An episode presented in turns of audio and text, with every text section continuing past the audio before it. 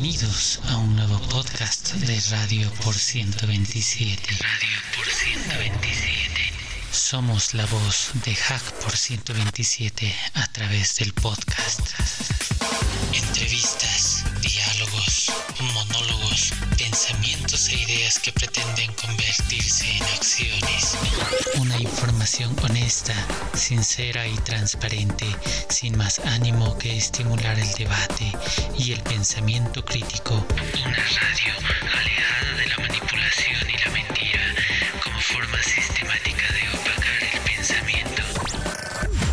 Nuestro mantra es que compartir el conocimiento nos hace libres. Pero hoy, como Radio por 127, afirmamos que compartir la información en forma crítica nos permite pensar libremente. Hacemos la siguiente advertencia para deslindar responsabilidades. Todo lo expuesto en este espacio sonoro es responsabilidad única y exclusiva de los ponentes y bajo ningún concepto representa a los distintos colectivos Hack por 127. Así, sin más vueltas, damos paso a nuestro podcast de hoy. Que lo disfruten y diviértanse tanto como sea posible. Buenas irreverentes que escuchas, bienvenidos a un nuevo programa de Radio por 127, un programa que va a salir periódicamente por episodios cuyo nombre es Tecnologías e Incertidumbres. Este programa cuenta con tres participantes permanentes, Eduardo Fornias, José Luis Esteban Aparicio y mi persona. Vamos a realizarlo, como bien dije, quincenalmente en principio, todo sujeto a a cambios, así es la vida. Y la idea de este programa es que hablemos acerca de tecnologías, de diversas tecnologías. A veces podrán ser tratadas en un solo episodio o habrá varios episodios, tecnologías diferentes. Hoy, por ejemplo, nos toca hablar de robótica. Otro día hablaremos de inteligencia artificial, de blockchain, otro día hablaremos de energías renovables, en fin, todas cosas importantes en, la vida del día a día que estamos enfrentando. Bueno, como dije, hoy vamos a hablar de robótica y antes de comenzar voy a empezar a tirar algunos conceptos y pero antes quisiera darle paso a mis compañeros para que ellos saluden. Eh, Eduardo Fornias. Muy buenas a todos. Hola Daniel, hola José Luis, hola a todos los radioescuchas y bueno, espero que paséis un buen rato con algo divertido. Eh, José Luis Esteban. Hola, eh, ¿qué tal? Bueno, vamos a ver qué, qué tal con esto de la robótica. Repasando un poco cuestiones de robótica, pensamos que en la historia la robótica no empezó ayer, empezó hace muchos años atrás, aquellas muñequitas bailarinas que giraban y hacían música, aquellos pianos que tocaban algunas partidas, con unos, unos cilindros programados con pinchos, eh, aquellos soldaditos que teníamos que le dábamos cuerda y caminaban, algunos giraban o levantaban los brazos, ese fue un, principio de robótica. También se dice que muchos físicos en, el, en, todo el Risorgimento experimentaron con robots, ¿no? Pero hoy la robótica ha tomado otra dimensión y a veces hay confusión entre lo que es líneas de montaje, robótica, inteligencia artificial y parece que eh, todo es lo mismo y sin embargo parece ser que están vinculados, a veces se entrelazan, pero no son lo mismo. Por ejemplo, si tenemos una línea de montaje que sirve para trasladar, mover en una cinta o mover con una grúa, equipos pesados, poder levantar con un, elevador, equipos pesados,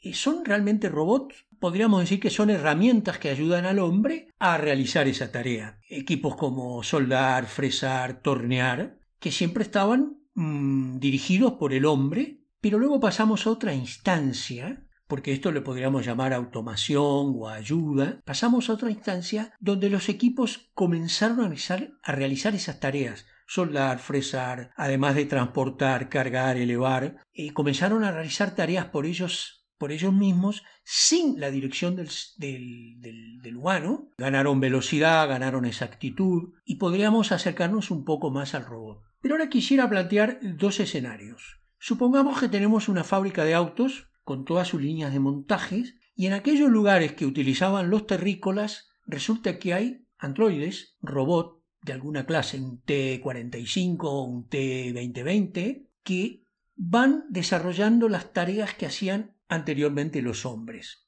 Eso sería una fábrica robotizada. Y comparémoslas con este otro escenario. Una fábrica donde no hay androides, pero cada máquina, cada parte hace y controla la calidad y, toma decisiones si vuelve o no vuelve a repetir la pieza que ensambló y finalmente sale un auto al final de esa fábrica. Algo que ya tiene BMW. Ensamblar un auto sin ningún tipo de interacción humana. O por ejemplo, como último, lo digo, yo tengo una aspiradora y tengo un robot con ruedas o con piernas que se mueve y él hace el trabajo que antes que puedo hacer yo es pasar la aspiradora por mi casa. O tenemos una aspiradora, ¿verdad? que aspira, que puede analizar el polvo, que puede hacer estadísticas sobre cuáles son las partes más sucias de la casa, qué tipo de cepillos utilizar y además con un sistema de giróscopos puede hacer un mapa de la casa y es esa aspiradora quien determina cuándo hay que limpiar, cuándo no hay que limpiar, dónde y cómo. ¿Cuál corresponde a un verdadero acto de robot? Esas son mis dudas. Y entonces ahora quisiera decir, bueno, ¿qué opinan mis compañeros, eh, José Luis? Hola, bueno, mi opinión respecto a la definición de robot es eh, la misma que en todas las definiciones, ¿no? Mm, una definición no es discutible, lo que se puede hablar es de en qué hay más consenso, qué, definiciones son más aceptadas o qué definiciones son aceptadas en, en, cada contexto. Las definiciones no es algo demostrable, es algo, mm, es un punto de partida para ponernos de acuerdo. Como muy bien has comentado, se han llamado robots históricamente a cosas que son muy diferentes, ¿no? Desde las máquinas, las pequeñas muñecas eh, bailarinas, los pianos que tocaban solos con una manivela o, los robots más complejos que pueden haber ahora en fábricas de montaje o los robots eh, humanoides eh, que se están fabricando y tal, ¿no? Entonces, ¿qué es un robot? Pues depende de, de qué queramos definir como robot. Lo que sí que parece bastante claro y evidente es que la evolución de los robots eh, de, los primeros robots que tú has comentado, los robots que, que, simulan pues eh, los robots humanoides, quizá la característica más importante es que sean capaces de adaptarse, que tengan unos niveles de independencia grandes, como tú comentabas, por ejemplo, un robot aspiradora. Entonces, quizá una característica interesante para hacer una clasificación de, robots es el grado de independencia, de la autonomía que tiene, la capacidad que tiene para adaptarse. Y ahí, eh, evidentemente, mm, estamos hablando de inteligencia inteligencias artificiales, ¿no? Entonces, eh, quizá es más o menos robot dependiendo de... o son robots más evolucionados o robots más primitivos, ¿no? Pero robot es eh, lo que queramos llamar robots. ¿Cómo lo ves tú, Eduardo? Qué menudo jardín que nos hemos metido, Luis. Eh, vamos a ver, yo, yo estoy de acuerdo contigo en el grado de independencia, en lo que tal. Robot era desde, por ejemplo, desde lo que planteaba Fritz eh, María, el robot que representa a María en, Metrópolis, hasta nuestro querido telequino de Leonardo Torres Quevedo, ¿no? que fue eh, que está considerado uno de los primeros autómatas en ejecutar órdenes a través de, de wifi, puedo llamarle para, ondas hercianas para que quede más así, más, no sé, más culto, ¿no? bueno, yo creo que el robot es cualquier trasto que imite, nos ha encantado siempre, además, al hombre se ha encantado siempre esa faceta, ¿no? Que imite cualquier tarea humana o nos ayude en las tareas pesadas o tareas repetitivas, ¿no? Si el robot es eh, suficientemente independiente, fantástico, eh, viva la, la, la, la cultura del ocio, ¿no? Eh, pero sí, siempre nos ha encantado inventar cualquier cosa que nos ayude, eh, nos ayude a levantar peso, eh, a levantar, a, realizar una tarea repetitiva o una tarea del tipo que sea, ¿no? Entonces, por ejemplo, lo que planteaba Daniel, una fábrica robotizada. ¿Hasta qué punto esto es robótico? Hombre, yo he visto toda mi vida y he trabajado con ellos trastos que sueldan, que, que pintan, que simplemente lo que hacen es realizar una tarea humana, o sea, copian. Hemos creado una máquina que copia una tarea humana. Entonces, ¿qué ocurre? Que eh, el humano eh, sobra, pero no sobra, eh, digamos, despectivamente, porque hay, haya que quitarle, sino que se, se le libera de una tarea que realmente el que tenga un, eh, por ejemplo, algún eh, conocimiento, como decía, de una, una, una fábrica, una fábrica automatizada, eh, pintar a mano, no sé si alguien conoce algo de este tema, pero es bastante penoso, tóxico, penoso y peligroso.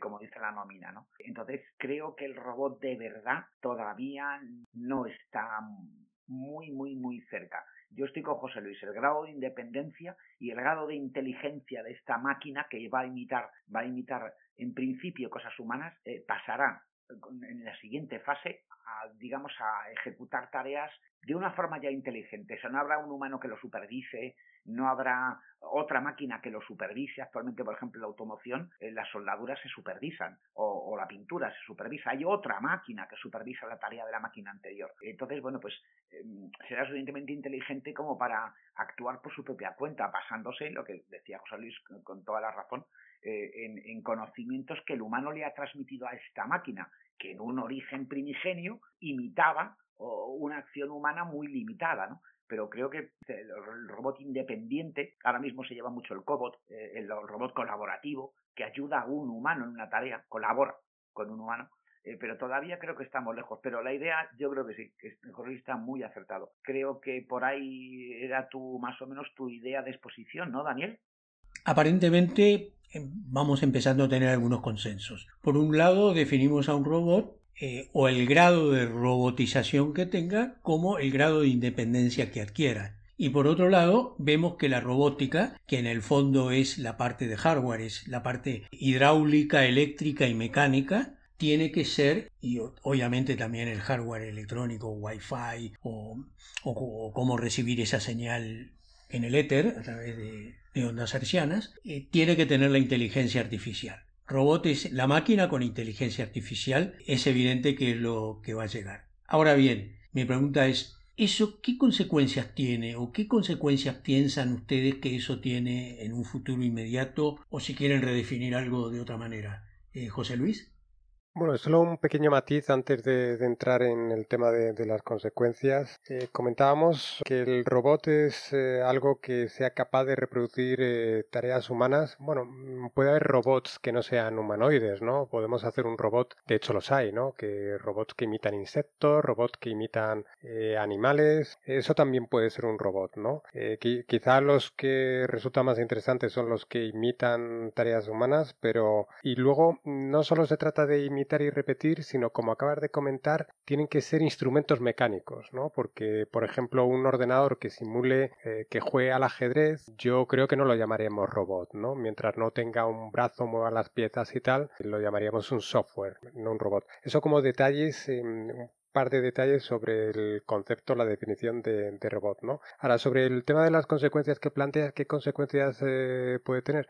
Es difícil, es difícil de saber, pero para mí eh, las mayores consecuencias que puede tener un robot no es por el hecho de ser robot, sino es por la capacidad que nosotros podamos alcanzar de conseguir una inteligencia artificial potente. Eh, si esta inteligencia artificial, eh, que como acabas de, decir Daniel, es, necesario para, eh, tener robots, más robots o más poderosos o, más capaces, que sean más independientes y se adapten mejor, esa inteligencia artificial aplicada a un robot pues puede ser muy interesante, ¿no? O sea, en, eh, fábricas eh, que estén manejadas por robots humanoides o no humanoides, eh, que atiendan en, yo que sé, en, una cafetería. Un coche autónomo no es humanoide, pero, pero es, es, un robot, ¿no? Es una máquina mecánica que tiene independencia gracias a un tipo, a un software que le permite adaptarse y, y gestionar las situaciones, ¿no?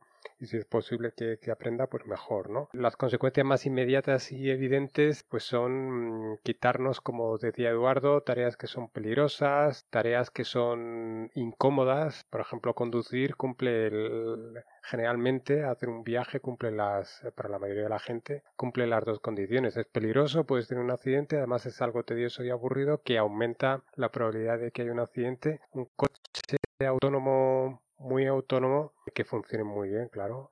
Eh, puede, puede, ser una gran ayuda para, para, nosotros. Puede ser también un riesgo en cuanto a reducción de puestos de trabajo, porque un robot, una tarea que pueda realizar bien un robot, como por ejemplo una conducción autónoma, es difícil rivalizar con un robot, porque una de las características que tendrá un robot es que no se va a cansar, no va a reclamar, bueno, mm, hasta que no llegue por lo menos a un determinado nivel de inteligencia artificial, no va a tener muchas reclamaciones. ¿Supone esto un peligro en cuanto a mm, eh, puestos de trabajo y que en el futuro haya menos trabajo y haya más paro? Es posible, pero no lo sabemos seguro, porque en el pasado sistemas que se han mecanizado, no automecanizados, sino simplemente mecanizado, pues se vio con mucho recelo y mucho miedo porque iba a destruir puestos de trabajo y tal. Ahora somos mucha más gente y esto no ha pasado. Pero el que no haya pasado en el pasado no significa que no pueda ocurrir en el futuro. ¿Es un riesgo? Sí, pero no es un riesgo cierto, no, no estamos seguros. ¿Tú cómo lo ves, Eduardo?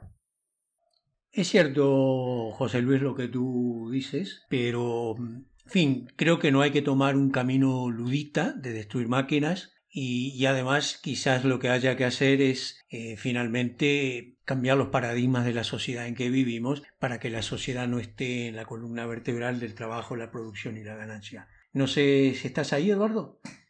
No quiero que se entienda que yo estoy en contra de los robots todo lo contrario. Creo que serán una gran ayuda. Por ejemplo, situaciones, imaginad como la de Fukushima, eh, tener unos robots con una gran capacidad para ayudar eh, eh, en esas tareas de limpieza, sistemas robots contra incendios. Hay un montón de aplicaciones en las que los robots nos van a mejorar muchísimo la vida y estoy seguro. Ahora, si puede también puede haber un riesgo eh, de, que pueda reducir los puestos de trabajo, pero lo primero que va a ocurrir seguro, y de hecho ya está ocurriendo, es que nos va a mejorar la vida. Estoy de acuerdo, estoy de acuerdo, nos va a mejorar la vida porque nos elimina de esas tareas. Cuando has dicho que hay robots incluso que imitan a animales, eh, ¿sabes qué imagen mental me ha venido a la cabeza? Eh, la de cuidado con el perro y que realmente el perro no sea de carne y hueso. es una, una imagen mental así. Eh, pero bueno, eh, sí es verdad, eh, verás, yo creo que el, temor a que nos quite el pan de la boca, por decirlo de alguna manera, yo tampoco estoy muy, muy de acuerdo con, con ello. Nos liberará de ciertas tareas, hay robots en lugares increíbles, por ejemplo, y peligrosos. en, por ejemplo, en Inglaterra, una de las primeras, una de las minas más, más, vamos a decir, robotizadas, con comillas, automatizadas, mejor dicho, es una mina de carbón. Entonces no trabaja nadie extracción, el transporte, etcétera. O sea, todo esa, eso que siempre se ha achacado a, el riesgo de los mineros, la silicosis, eh, eh, el peligro de derrumbe, el grisú, las explosiones, eh, todo eso no lo hemos eliminado de un plomazo a, golpe de automatización. Creo que eso para nos ha dado a mucha gente le ha dado la vida. O sea, que si, si trabajar en la vida, su esperanza de vida, en la mina, perdón, su esperanza de vida sería más corta, estaría expuesta a todos estos riesgos. ¿no? Entonces creo que en ese aspecto la automatización eh, jugará a favor del ser humano. Que luego el ser humano encuentre otra dedicación. Es muy posible. Eh, antes del invento del ordenador no había programadores. Ahora das una pata al suelo y salen 20. Y, y más o menos todo el mundo tiene trabajo más o menos. Eh, o sea, que dice que habrá profesiones nuevas, que todavía por inventar dedicaciones nuevas. Creo que será un factor eh, que será progresivo en cuanto no solamente a lo peligroso o de la tarea o a lo duro de la tarea, ¿no? Nos liberaremos de ese, de ese yugo, ¿no? Al fin y al cabo es una cosa muy curiosa, es una paradoja, ¿no? Eh, parece ser que el trabajo es una maldición, eh, ya sabéis a qué me refiero, que yo de ganar el pan con el sudor de la frente, y resulta que cuando nos falta trabajo echamos pestes, una paradoja humana como otra cualquiera. Pero eh, creo que sí es verdad que ese robot de verdad, entendido como humanoide o con aspecto humano, o bueno, o aspecto de lo que sea, luego ya veremos de qué color lo pintamos, y lo tatuamos también como nos tatuamos nosotros, o lo dejamos en color liso, estampado, con florecitas, da igual, pero que sea listo. O sea, listo quiere decirse que sea capaz de, de, de, acometer, de aprender de sus propios errores y de acometer tareas nuevas sin que nadie le enseñe partiendo de su experiencia anterior.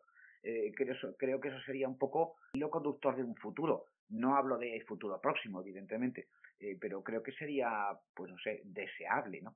Eh, y la conducción estoy completamente de acuerdo. Lo del te gusta conducir va a ser que no. No sé qué pensáis vosotros. Permitidme plantear una duda, porque, mm, claro, los robots es una idea un poco antigua y muy natural y hemos hablado y pensado mucho en robots y hay mucha literatura de ciencia ficción en robots y tal, pero a lo mejor las cosas no van a ser así. Ahora eh, tenemos un Internet global que, nos permite estar intercomunicados eh, todos eh, en cualquier parte del mundo con cualquier parte del mundo en una fracción de segundo trasladando mucha información. Estamos hablando de 5G con el objetivo de reducir las latencias, aumentar la conectividad. No es posible, pregunto, Eh, porque el robot tiene, tiene dos partes, como hemos hablado, ¿no? Hay una parte que es, para que sea un robot, tiene que tener una parte mecánica y estamos hablando de que tiene que ser capaz de adaptarse y tener una independencia, para lo cual necesita un software, algo de, tipo inteligencia artificial. ¿No es posible que en el futuro esa idea mm, de, los robots como una combinación de las dos cosas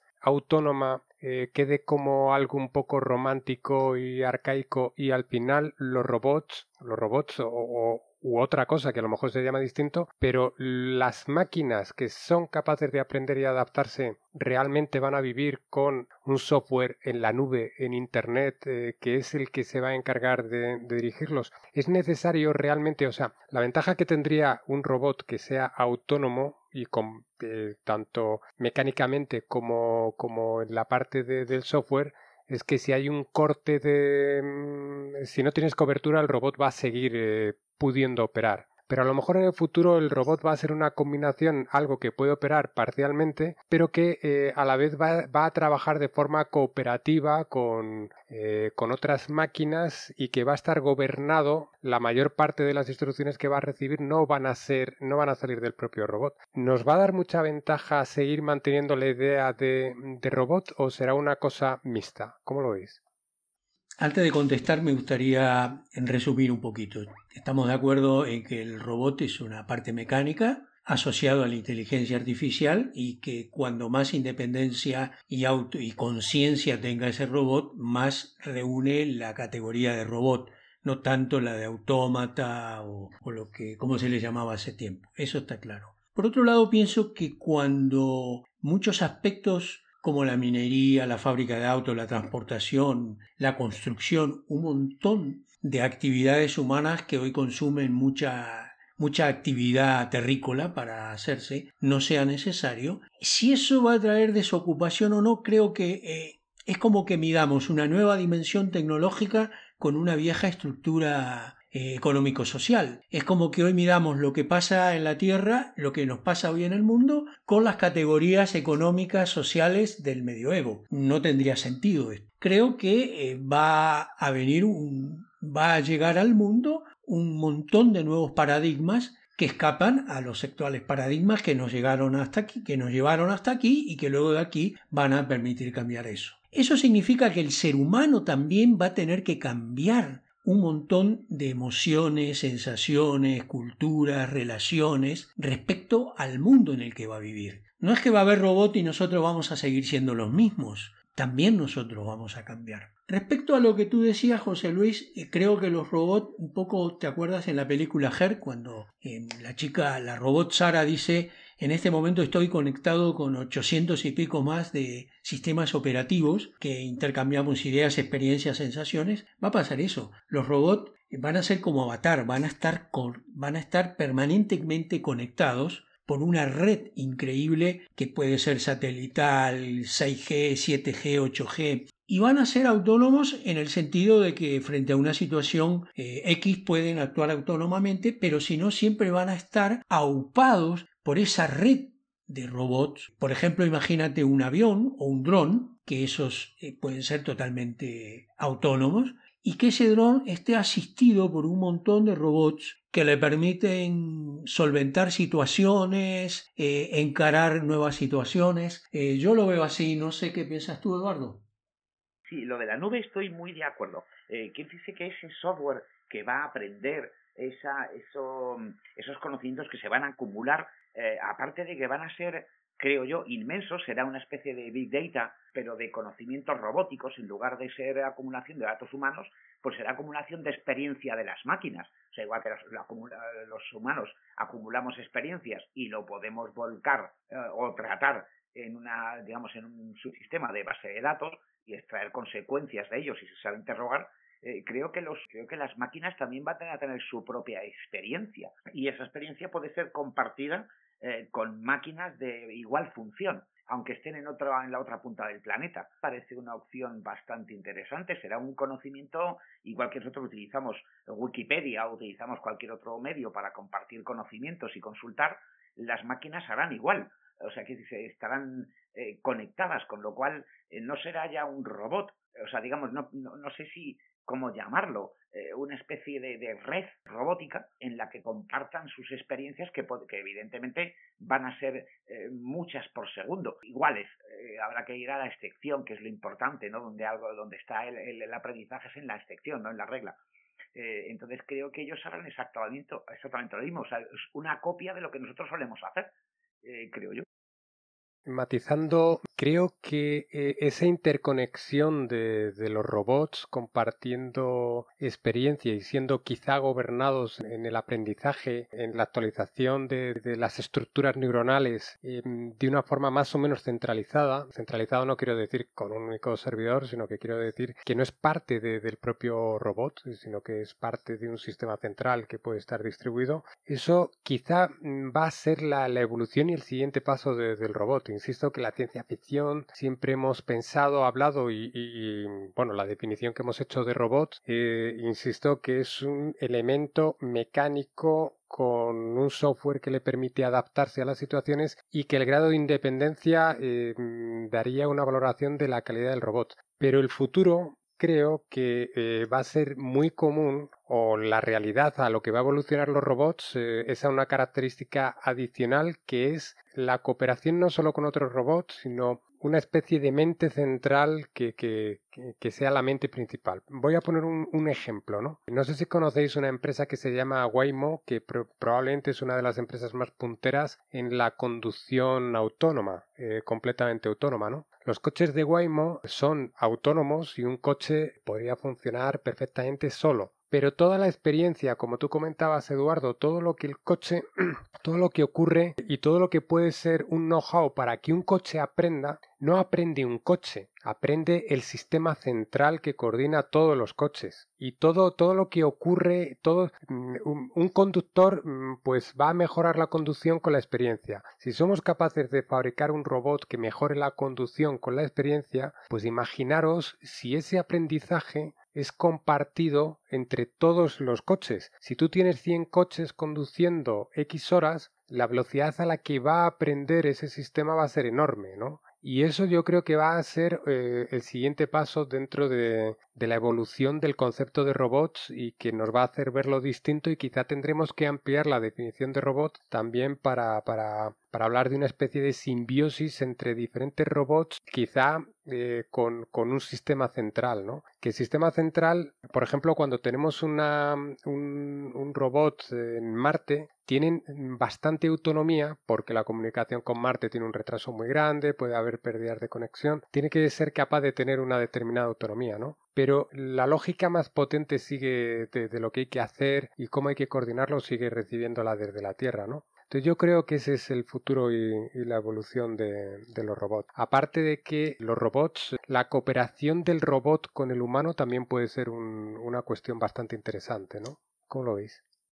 Respecto a lo que tú dices, creo que hay, hay muchos puntos que habrá que verlos, obvio, como siempre. Especulación es interesante, importante, especular, aprender, tratar de figurar escenarios, pero luego está cómo finalmente va a decantarse esa, esa cuestión, ¿no? Yo creo que a lo mejor lo que debe haber es una especie de, de en lugar de un gran cerebro, que, que el gran cerebro sea la suma de todos esos cerebros coordinados, entrelazados, que permita que como cada máquina va a tener su particular aprendizaje, luego lo que sí puede serla es compartirla, ¿no? Creo que van a estar entrelazados. Y tú tocaste algo muy importante que son los, los robots que han ido a Marte, tanto el chino como el de Estados Unidos, que tienen autonomía por cuestiones de comunicación y que han realizado tareas interesantísimas. Por ejemplo, he leído por ahí que el robot chino que fue a la parte al Dark Side of the Moon, como diría Pink Floyd, hizo una serie de, de excavaciones, de tomar muestras de rocas y una serie de cuestiones, lo que habla de que el robot realmente está haciendo cosas que no podríamos hacer hoy por hoy con seres humanos o hacerlas sería muy peligroso y muy costoso. Eh, no sé, Eduardo, si estás eh, disponible. Eh, sí, sí, por supuesto. Estaba, estaba, echando una pensada a lo que ha dicho José Luis del tema colaborativo. no debo ser el único. ¿Os dais cuenta que en todas las películas eh, me, da igual una cualquiera. Siempre hay un robot ayudante, lo relegamos al puesto de ayudante, me da igual que sea R2D2 o que sea, eh, ¿cuál era la otra? Una, una que salía un robot también así como muy curioso, con forma de paralelepípedos, eh, que ayudaba a la tripulación, que andaba por ahí loca buscando un, un mundo alternativo. Interestelar. gracias, gracias. pues em, eh, sí, o sea, lo relegamos a un papel secundario siempre. Es curioso incluso en las películas, ¿no? Eh, cuando para mí realmente eh, van a tener un papel, hombre, no protagonista, vamos a decir coprotagonista, y coincido con José Luis lo del co, de colaborativo, sí va a ser alguien con el que vamos a trabajar codo a codo. No sé si él nos corregirá a nosotros nosotros nos corregiremos a él. creo que en primera instancia será la segunda opción, le corregiremos. El día que nos corrija a nosotros, eh, ya será otro cantar. O sea, que dice, cuando un humano vaya a hacer algo y un robot le diga, no, hombre, no, esto mejor se hace. ¿Por qué? Porque ha, ha aprendido de toda esa experiencia que se ha acumulado, que también estoy de acuerdo con lo que se ha dicho, y, que se ha compartido entre máquinas. Entonces, creo yo que será una especie de, no sé ni cómo llamarlo, o sea, una red neuronal, una, una, una base de datos de aprendizaje. Eh, será tremendo el día que estas máquinas puedan compartir y puedan decirle a un ser humano, enseñarle o sea, una nueva vía. A lo mejor no tienen como nosotros, ¿no? Iniciativa, ingenio, ímpetu, tesón, eh, no sé cómo una máquina se le puede representar el tesón, ¿no? La, las ganas de, culminar algo pese a lo que pase, aunque lo ensaye 20 veces eh, y 20 veces haya sido, no sé cómo llevarán el método de prueba y error, pero o se pueda lo puedan superar, ¿no? Anímicamente no van a tener problemas, está claro, ¿no? No se van a desmoralizar. Eh, pero sí estoy de acuerdo en ese gran conglomerado de máquinas de todo tipo, como decía Daniel, desde las que barran el suelo, eh, que ya las hay conectadas a wifi, hasta que no sé cómo, qué aprenderán, pero bueno, eh, o qué pueden aprender, las que construyen edificios, las que nos acompañan, las que nos pueden operar en un quirófano, o que también hay que tenerlo en cuenta este detallito, eh, o que hagan cualquier tipo de tarea, pero yo creo que en un momento determinado va a ser bastante, no digo ya eh, utópico, o sea que, perdón, no quiero ponerme apocalíptico ni, ni que vaya a salir el T-800 aquí pegando tiros a diestro y siniestro, sino que sí es verdad que será un gran relax para el humano deshacerse de ese trabajo maldito eh, que siempre, del que siempre habitualmente renegamos y tengamos ocio eh, que será lo que más nos llena. Creo que además es una tendencia natural del hombre, ¿no? Hacer que otro, en este caso la máquina, haga las tareas que nos deberían corresponder a nosotros.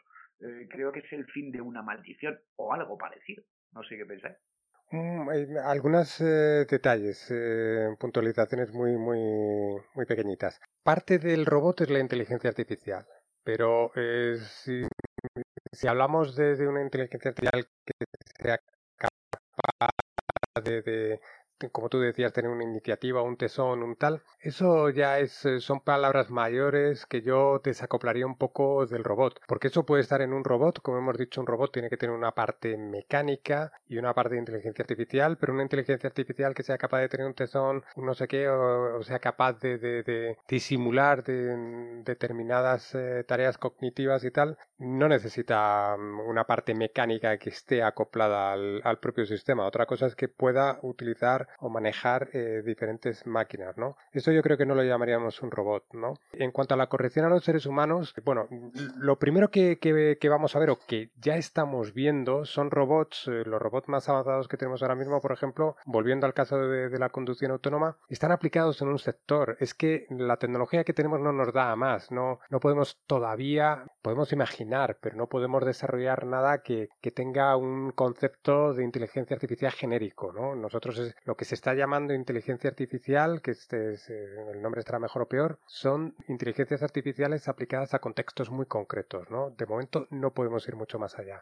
Pero lo que se está haciendo en algunos casos, como por ejemplo la conducción autónoma, pues imagínate la conducción de camiones, que es una tarea bastante delicada, pesada y peligrosa, eh, la conducción de vehículos y tal, dices que un robot nos pueda, pueda rectificar. Los sistemas de, de conducción autónoma están bastante cerca, bueno, yo creo que a día de hoy ya hay, ya hay ensayos eh, em, que quizá no se pueden generalizar en la conducción en cualquier contexto y ámbito del planeta, pero los contextos de los que están desarrollados y probados, como el caso este de Waymo, que está en una está en Estados Unidos, no sé si en Arizona, serían perfectamente capaces de, de corregirte y no pasa nada van a conducir mejor que nosotros, van a estar más atentos, no se van a cansar, no se van a distraer eh, mirando el teléfono, nos pueden corregir un montón de errores, pero es que es más, en este caso no solo es que nos puedan corregir, sino que podrían quitarnos la necesidad de que nosotros tengamos que conducir, ¿no? En cuanto al tesón, el ingenio, desmoralización y este tipo de, de características, cómo podrían llegar a un robot, yo creo que más que un robot, como decía antes, sería una cuestión de la inteligencia artificial, y eso podría llegar, Sí, sí, está lejos.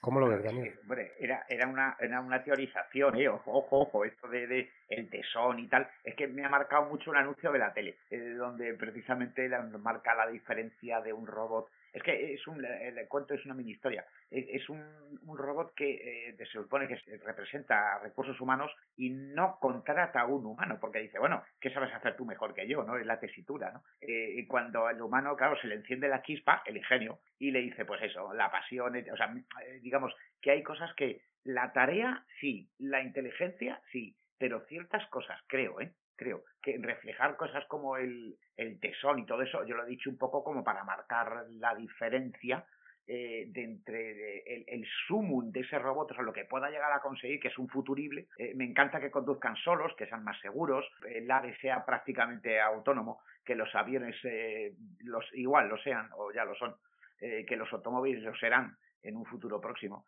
pero eh, siempre quedará la chispa humana, es lo único que quería decir, ¿no? El, poner un punto de diferencia de eh, que por mucho que hagamos un futurible con este tipo de máquinas, habrá algo todavía que creo yo que quedará en la esencia humana, o sea que el humano intentará preservar como algo que lo identifica eh, respecto a la máquina.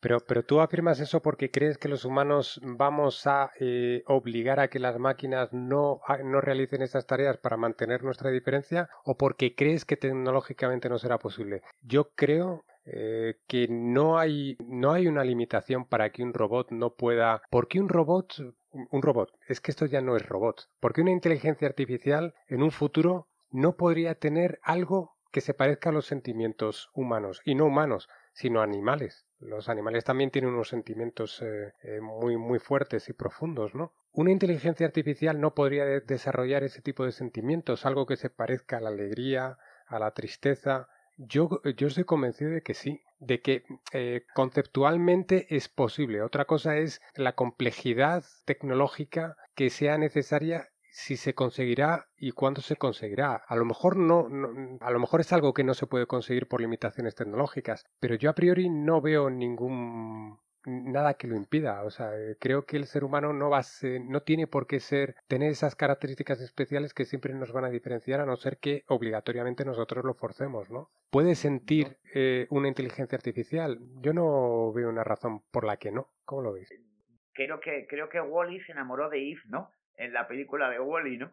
Pero que, que eh, ciertos, o sea, puede, puede emular esos sentimientos, pero que realmente un circuito electrónico eh, y una corriente eléctrica que lo estimula y que le envía una corriente de bits o de qubits o de lo que, no sé, no sé. Perdón, tengo, tengo, extraño, ¿no? tengo que sacar a pasear a Alan Turing. Eh, como decía Alan vale, Turing, vale, vale, vale, si, si no puedes, si no puedes distinguir una simulación de una realidad, pues entonces es que son equivalentes. Tú llamas una simulación y además dices unos circuitos eléctricos que transmiten corriente, que es nuestro cerebro.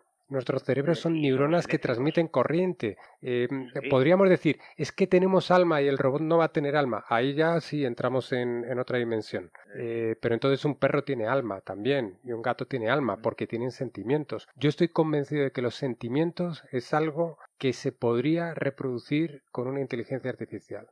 Como, como, dijo Miguel Ríos, somos seres eléctricos. Ya veremos a ver qué pasa con nuestros compañeros eléctricos. Eh, creo que hemos llegado a la conclusión de que un robot es importante cuanto más autonomía eh, tiene y, y, por supuesto actúa bajo el paraguas de la inteligencia artificial.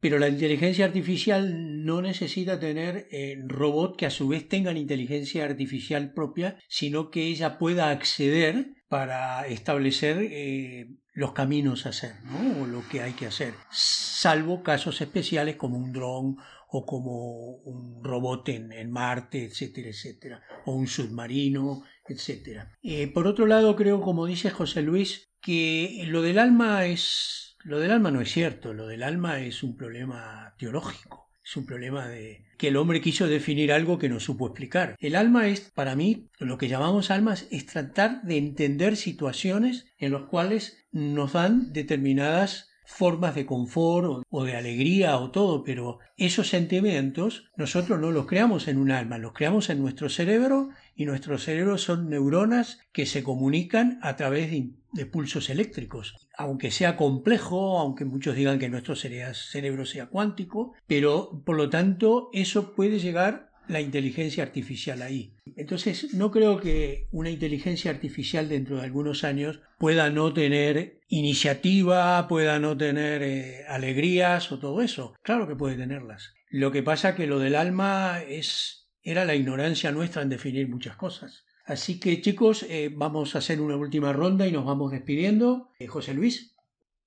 Eh, como has resumido, mm, eh, del robot tenemos una parte mecánica y tenemos eh, que tiene que tener una autonomía. Para la autonomía tenemos la inteligencia artificial y la inteligencia artificial es un tema apasionante, pero que va más allá de o, que el robot va más allá que, que, el tema del robot. Como había planteado, como comenté, a mí me parece muy interesante reflexionar sobre una evolución al concepto que tenemos de robot, que es un robot como con una gran mente, entre comillas, que es la combinación de todos los robots más un sistema central, ¿no? ¿Por qué cada robot tiene que, que, tener, tiene que ser independiente, demasiado independiente, ¿no? Y por último, pues en cuanto, pero esto ya es un tema más que, que de robots, eh, que de inteligencia artificial, yo creo que, bueno, tanto los robots como la inteligencia artificial, ya lo comentamos el otro día, creo que vamos a se conseguirán avances o la dirección que esto tomará será muy interesante, muy potente, pero probablemente el objetivo y la mayor, el mayor provecho que se le pueda sacar no es en imitar lo que ya tenemos. Porque si nosotros queremos imitar una inteligencia de un ser humano y crear un robot que parezca un humano y que se comporte como un ser humano y que sea capaz lo más parecido a un humano, eso ya está inventado, eso ya existe y no hace falta hacerlo. Una pareja eh, tiene sexo y después sale un churrumbel y eso no aporta, no aporta demasiado, ¿no? Lo que va a aportar es que seguramente, como, como decíamos, nosotros no hemos imitado el vuelo de, los, de los pájaros, pero hemos creado máquinas que mueven más peso que un pájaro, viaja infinitamente más rápido que un pájaro y hemos ido a otros planetas con esas máquinas, ¿no? Es, lo más probable es que tanto los robots como la inteligencia artificial pase lo mismo. Iremos más allá que una imitación. Habrá cosas que no consigamos imitar bien, ¿vale? Pero habrá cosas que estos sistemas, robots e inteligencia artificial lo hagan de una forma distinta eh, y probablemente mucho más potente. Bueno, yo creo que yo creo que eh, al fin y al cabo estos robots van a ser en principio una imitación nuestra, eh, con lo cual si alguna vez adquieren algún rasgo humano, está claro que se lo hemos implantado nosotros, o sea, digamos, lo hemos creado nosotros en ellos. Estamos jugando un poco a ser Dios, ¿no? A, implantar esto, esto que nosotros tenemos en esta creación nuestra. Eh, yo creo que en el futuro posiblemente la idea del ser humano es que estos robots nos superen. O sea, quiero decirse, creemos un super yo, no, no, no el super yo filosófico que ya conocemos, ¿no? Eh, superhombre, eh, pero sí es posible que tendamos que la inercia sea a, hacer una máquina que nos mejore en algunos aspectos, ¿no? Quizá rompamos una barrera con el tiempo, ¿no? Donde esa máquina sea superior, haya adquirido los rasgos humanos porque nosotros se los hemos otorgado eléctricamente, como, como decía yo antes, ¿no? como bien ha dicho José Luis, ¿no? que se pueda llegar a implantar. Eh, pero siempre tendremos sacar una especie de super yo, a una copia de nosotros mismos, pero quizá mejorada, ¿no? Eh, por lo menos tecnológicamente sabemos que las tendencias siempre es a mejorar todo, o por lo menos lo que entendemos, lo que el ser humano entiende en un momento determinado por mejorar. No sé yo a qué es aplicable esa palabra, ¿no? De mejorar algo. en qué aspecto, pero posiblemente sea eso, sea una mejora de nosotros. Empiece siendo una imitación y acabe siendo una mejora de nosotros mismos. Quiero insistir en que mi opinión es que no vamos a construir cosas que sean muy parecidas mejoradas, sino que vamos a, yo creo, volviendo a la analogía que no tiene, la analogía no demuestra nada, ¿no? Eh, pero yo creo que con los robots va a pasar lo mismo que ha pasado con los aviones. No van a ser pájaros mejorados, van a ser una cosa totalmente distinta. Y yo creo que tanto los robots como la inteligencia artificial no vamos a centrarnos en hacer algo muy parecido a nosotros, sino que va a ser algo muy distinto. Que reinventar al ser humano en forma mecánica no tiene sentido, ya lo tenemos. Eh, tenemos que, evidentemente... Solo hay que practicar sexo. Eh, el desarrollo va a llevar a unos a unas cumbres que hoy es difícil visualizarlas. Eh, creo que quedan, creo que esto merece otro episodio. Tenemos que hablar sobre las leyes de Asimov, tenemos que hablar de las consecuencias, es decir, qué es lo que más traba al desarrollo de la inteligencia artificial y la robótica hoy en día, es que todavía tenemos formas de relaciones sociales, eh, tanto culturales como económicas, como laborales, antiguas que no están coincidiendo con este movimiento, este momento tecnológico y que eso retrasa mucho. Hay mucho por ahí, hay mucho, hay mucho ludita que no entiende estas historias. Vámonos despidiendo chicos y queda planteado, no sé si les parece, para el, para el próximo episodio las leyes de Asimov y más cuestiones sobre robótica e inteligencia artificial. Genial, muchas gracias, fantástico. Pues fenomenal, pero ya os dije que el jardín es inmenso, ¿eh? Se puede teorizar sobre esto hasta el día del juicio final, pero bueno, hagámoslo por capítulos, no, no, no, no nos cojamos una sobredosis de robótica. Hasta pronto, chicos. Simplemente que en el próximo evento redondiemos con algunas conclusiones esto para que la gente participe en, el, en, en lo que es el foro de Hack Madrid, aporte ideas y ya terminamos con la robótica. Ya tendremos otro, otro tema para no el próximo podcast, sino para el que le sigue. Eh, muchas gracias Eduardo, muchas gracias eh, José Luis. Gracias a vosotros. Empezamos con este programa que esperamos que todos participen y aporten. Le digo a todos los hack escuchas que quedan 60 días para el World Party 2K21 que a lo mejor eh, seguro la inteligencia artificial y la robótica sean tema de alguna mesa redonda o presentación. Muchas gracias, eh, los esperamos en el próximo podcast, esperemos que se hayan divertido y bueno, soñar no cuesta nada y es barato. Muchas gracias a todos, hasta la próxima.